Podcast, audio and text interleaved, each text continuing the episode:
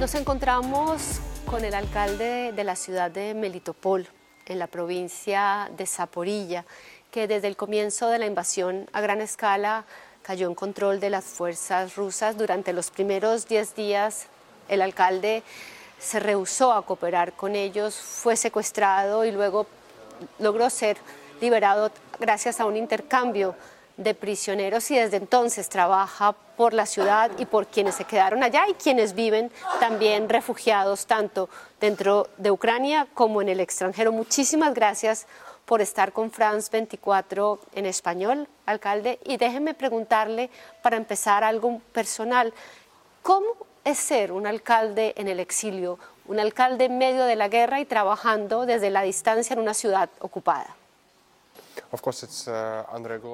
Claro que este es un trabajo no convencional para nosotros.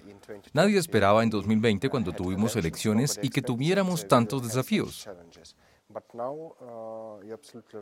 Pero ahora está usted en lo correcto. Nuestra ciudad está completamente ocupada y ahora tenemos nuevos desafíos.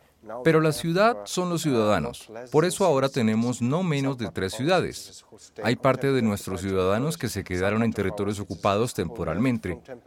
Otra parte de nuestros ciudadanos se fueron de territorios ocupados y otra parte que están fuera de fronteras de Ucrania. Y, por supuesto, necesitamos cooperar y unir todas las categorías de nuestros ciudadanos, porque es imposible predecir qué será de la sociedad civil después de la liberación de nuestra ciudad. Por eso ahora abrimos centros humanitarios en toda Ucrania. Por ejemplo, ahora tenemos cuatro centros humanitarios en Zaporilla, Lviv, Dnipro y Kiev. Ahora tratamos de dar apoyo a nuestros ciudadanos por fuera de la frontera de Ucrania. Por ejemplo, tenemos negociaciones con los países europeos para apoyarlos. Y, por supuesto, ahora tenemos una tarea muy especial de mantener las conexiones y tratar de hablar lo más posible con los ciudadanos para que se queden en territorios ocupados. Por eso tenemos un trabajo, pero... Por supuesto, no podemos darnos oportunidad de olvidar el futuro. Por eso, una de las principales partes de nuestro trabajo es la preparación para el momento después de la liberación. Hablemos de los retos para, la, población de Melitopol viviendo ocupada por las fuerzas rusas. Hemos hablado muchísimo, o usted ha hablado muchísimo de la situación de que son presionados para tener pasaportes. Si no tienen ese pasaporte, muchos tienen problemas especialmente para educar a sus hijos o para, para tener trabajos o para otras cosas. Cuéntenos cuál es la situación.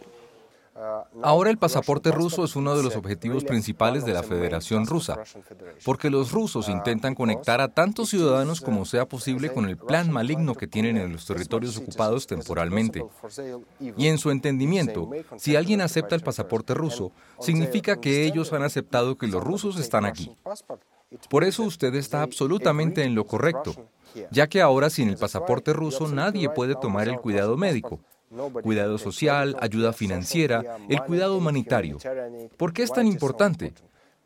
Porque casi todos los ciudadanos en territorios ocupados ahora son ciudadanos viejos, que necesitan todo el tiempo cuidado médico, que necesitan un cuidado humanitario.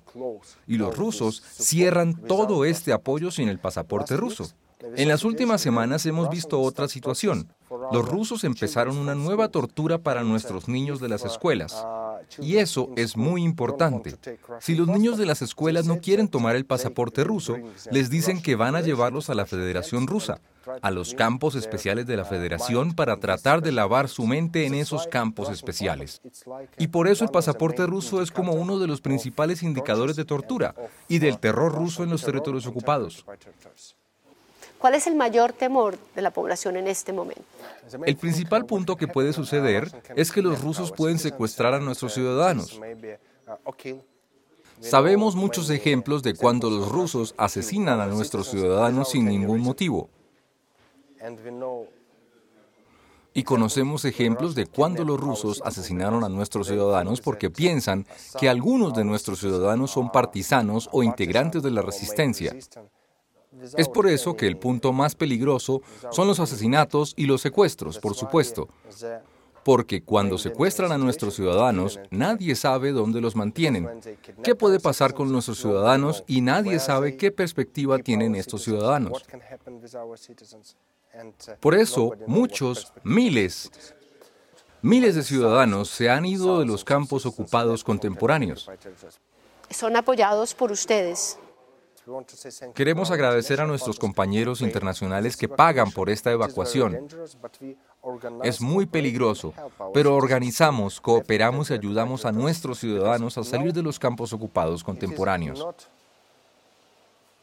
Porque ahora no conozco a nadie más.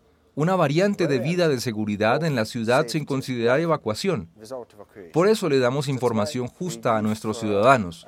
Les decimos, por favor, evacúen de los territorios ocupados. Hay miles de niños ucranianos que han sido llevados a territorio ruso. ¿Cuál es la situación de estos niños? También hay de estos niños eh, de Melitopol que han sido llevados a Rusia y cuántos de ellos son. Es muy difícil traer a alguien de vuelta a Ucrania. Sabemos que cientos de nuestros niños, Cientos de nuestros niños de las escuelas fueron secuestrados. Algunos de ellos fueron llevados a campos especiales en la Federación de Rusia. Algunos fueron llevados de territorios ocupados a otras familias en la Federación de Rusia.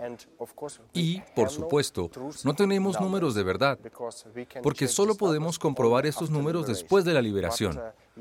Pero sí, ahora sabemos que muchas organizaciones, muchas organizaciones humanitarias, nos ayudan a traer a nuestros ciudadanos a Ucrania y a nuestros niños a Ucrania. Muchos posiblemente temen que si tienen pasaporte ruso vayan a ser luego acusados de ser colaboradores de las fuerzas rusas, pero también muchos otros temen que si no aceptan ese, pasaporte sean acusados de ser colaboradores del gobierno ucraniano. ¿Cómo es la situación? ¿Cuál es el apoyo que ustedes les dan a esas personas en este momento? No es un problema porque el pasaporte ruso no significa que sean colaboradores. Porque toman el pasaporte ruso no porque lo quieran, sino porque quieren sobrevivir. Son cosas muy diferentes. Es por eso que ahora no tenemos ningún problema si nuestros ciudadanos toman el pasaporte ruso. Sabemos quiénes son los colaboradores. Tenemos una lista de colaboradores. Revisamos toda la información de los colaboradores. Pero eso no significa que todos nuestros ciudadanos que tomen el pasaporte ruso puedan ser nombrados colaboradores. Muy a menudo intentamos dar más y más información sobre quiénes son los colaboradores y quiénes no. ¿Qué significa colaboración? ¿Qué no significa colaboración? Por supuesto que los rusos intentan tomar esta información como propaganda, porque quieren demostrar que si toman el pasaporte ruso y vuelven las fuerzas ucranianas, todos serán asesinados. Esta información la intentan dar los rusos como una propaganda, pero no es verdad y nosotros damos verdadera información a nuestros ciudadanos. Durante meses hemos oído hablar del papel de los partisanos en la lucha por Melitopol, como han hecho en muchas otras ciudades, pero en la medida que la gente vaya saliendo de la ciudad, como usted bien menciona, pues solamente quedan mayores y ellos quedan más en evidencia. ¿Cuál es el papel que juegan los partisanos actualmente? Uno de los principales objetivos de nuestras fuerzas ucranianas es salvar la vida de los ciudadanos. Los rusos nunca cuentan la vida de los ciudadanos. Tenemos una situación muy opuesta. Cada vez que nuestra resistencia, nuestros partisanos, nuestros servicios secretos, nuestras tropas militares piensan sobre nuestros ciudadanos. Por eso, por supuesto, es más difícil. Pero de otro lado tenemos más información sobre los territorios ocupados temporales. Por eso es una situación muy entendible. Así que siguen actuando. Semana atrás pudo la situación cuando el tren ruso fue destruido en las ferias, muy cerca de Melitopol. Es una muy buena muestra de que nuestra resistencia y nuestros partisanos están activos. Han pasado ya varios meses y me imagino que la, que la, que la moral y la actitud de la gente ha ido cambiando. ¿Cuál es la situación ahora? ¿Siguen saliendo? Y si salen, ¿cuál es la manera de ellos de poder abandonar Melitopol? Por supuesto, nuestros ciudadanos solo esperan la liberación, solo esperan por las autoridades ucranianas y que la bandera ucraniana ondee en la capital central de nuestra ciudad. Pero por supuesto es muy difícil solo esperar, porque los rusos intentan empujar a nuestros ciudadanos. No intentan, pero ya han hecho un genocidio para nuestra nación en territorios temporalmente ocupados. Por eso, por supuesto, es muy difícil. Muy a menudo hemos escuchado de alguien cansado de la guerra en Ucrania, alguien cansado de dar suficiente apoyo para Ucrania. Pero no es una relación de verdad, porque ahora los ucranianos están luchando. Y ahora los ucranianos luchan por valores. Por eso estamos listos para las primeras actividades después de la liberación pero necesitamos apoyo. Necesitamos apoyo de todos los ucranianos, de todos los ciudadanos civiles. No es una guerra entre la Federación Rusa y Ucrania, no es cierto. Es una guerra entre la Federación Rusa y todo el mundo civilizado. Por eso nos mantenemos fuertes. Tenemos un plan y estamos listos para volver a nuestras ciudades. Y nuestros ciudadanos solo esperan para volver a sus casas. Hablemos de usted. Usted fue capturado, fue prisionero y fue torturado al comienzo de la guerra. Pasó por una de esas cámaras de tortura. ¿Qué se vive en esas cámaras de tortura? ¿Cuál es la situación para los que son prisioneros? Es una experiencia muy difícil. No deseo que nadie tenga esa experiencia. Por supuesto, es muy peligroso para la vida. Nadie sabe si pueden volver de esas cámaras o no pueden volver de esas cámaras. Los rusos son terroristas y ellos ocuparon nuestro territorio de forma ilegal.